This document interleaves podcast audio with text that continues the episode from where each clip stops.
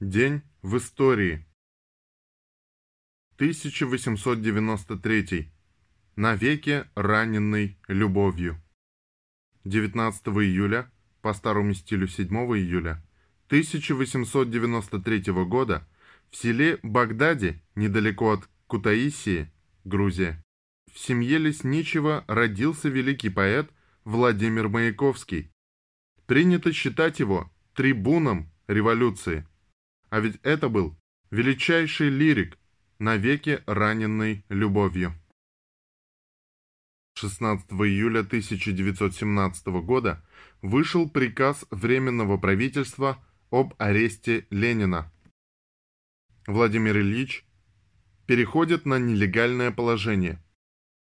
В Иваново-Вознесенске прошла грандиозная демонстрация рабочих и солдат местного гарнизона – началась забастовка металлистов в Москве. Началось немецкое контрнаступление на русском фронте, прорыв русского фронта под Тарнополем.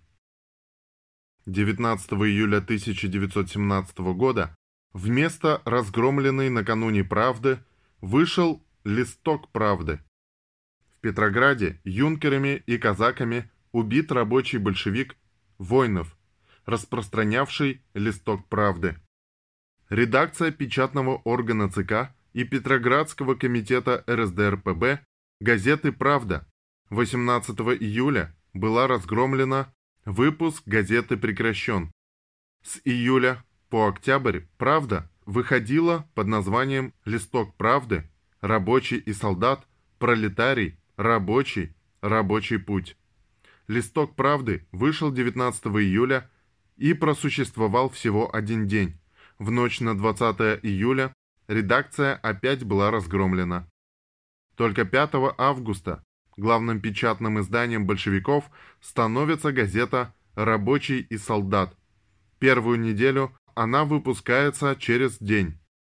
«Рабочий и солдат» печатает отчеты о работе шестого съезда партии, публикует приветствие съезду, а в самом первом номере рабочего помещен материал, который называется «Правда. Некролог».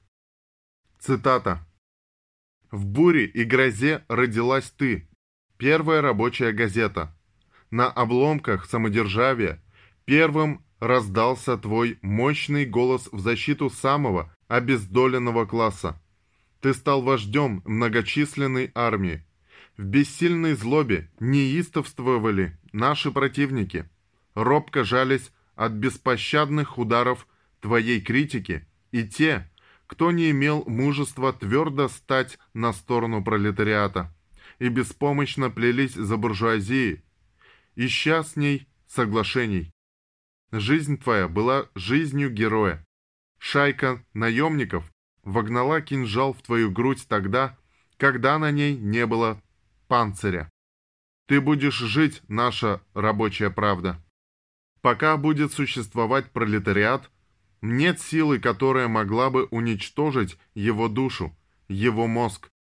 А вам, беспечные громилы, не будет пощады.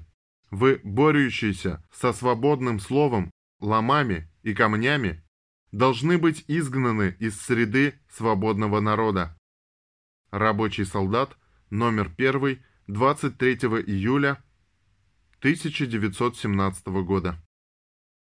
В этот же день 1919 года страны Антанты провели парады и другие праздничные мероприятия в честь Версальского договора, зафиксировавшего их победу над Германией.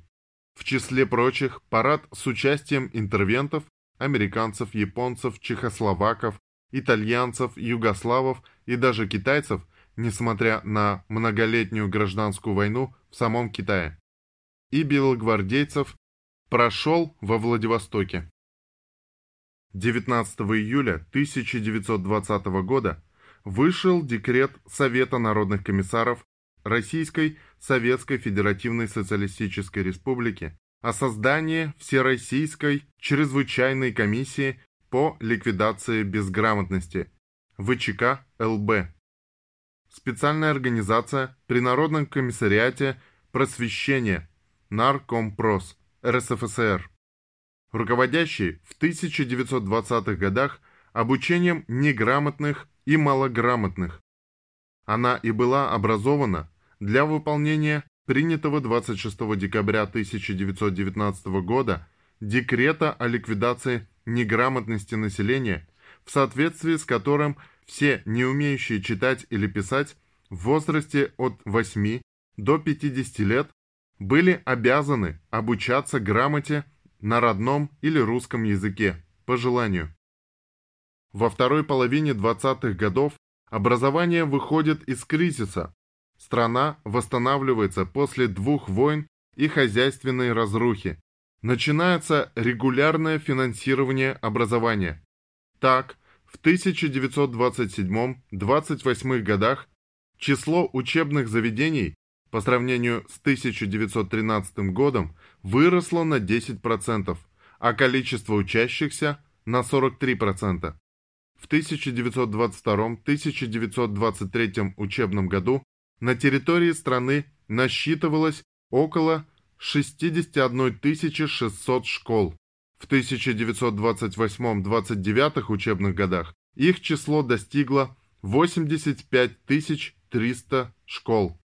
За этот же период количество семилетних школ увеличилось в 5,3 раза, а учащихся в них вдвое. 19 июля 1936 года лидер испанских коммунистов Долорес Ибаррури в речи по радио впервые провозгласила лозунг «Но Пазаран» – «Они не пройдут», а фактически «фашизм не пройдет». 19 июля 1952 открыты 15-е Олимпийские игры, Впервые в истории советские спортсмены участвовали в Олимпиаде. 1980. В Москве начались 22-е летние Олимпийские игры, первая Олимпиада, которая была проведена в социалистической стране. 22-е летние Олимпийские игры проходили в Москве с 19 июля по 3 августа 1980 года. Часть соревнований Олимпиады 1980 проводилась в других городах Советского Союза, а именно парусные регаты стартовали в Таллине. Предварительные игры футбольного турнира состоялись в Киеве, Ленинграде и Минске. Соревнования по пулевой стрельбе прошли на стрельбище «Динамо» подмосковных Мытищах. 20 января 1980 года президент США Джимми Картер объявил бойкот играм в Москве и призвал к этому другие страны в ответ на введение 25 декабря 1979 года советских войск в Афганистан. Решение Картера было продиктовано предвыборными целями. Президента обвиняли в чрезмерном либерализме в отношении советского режима. И бойкот Олимпиады должен был добавить ему голосов.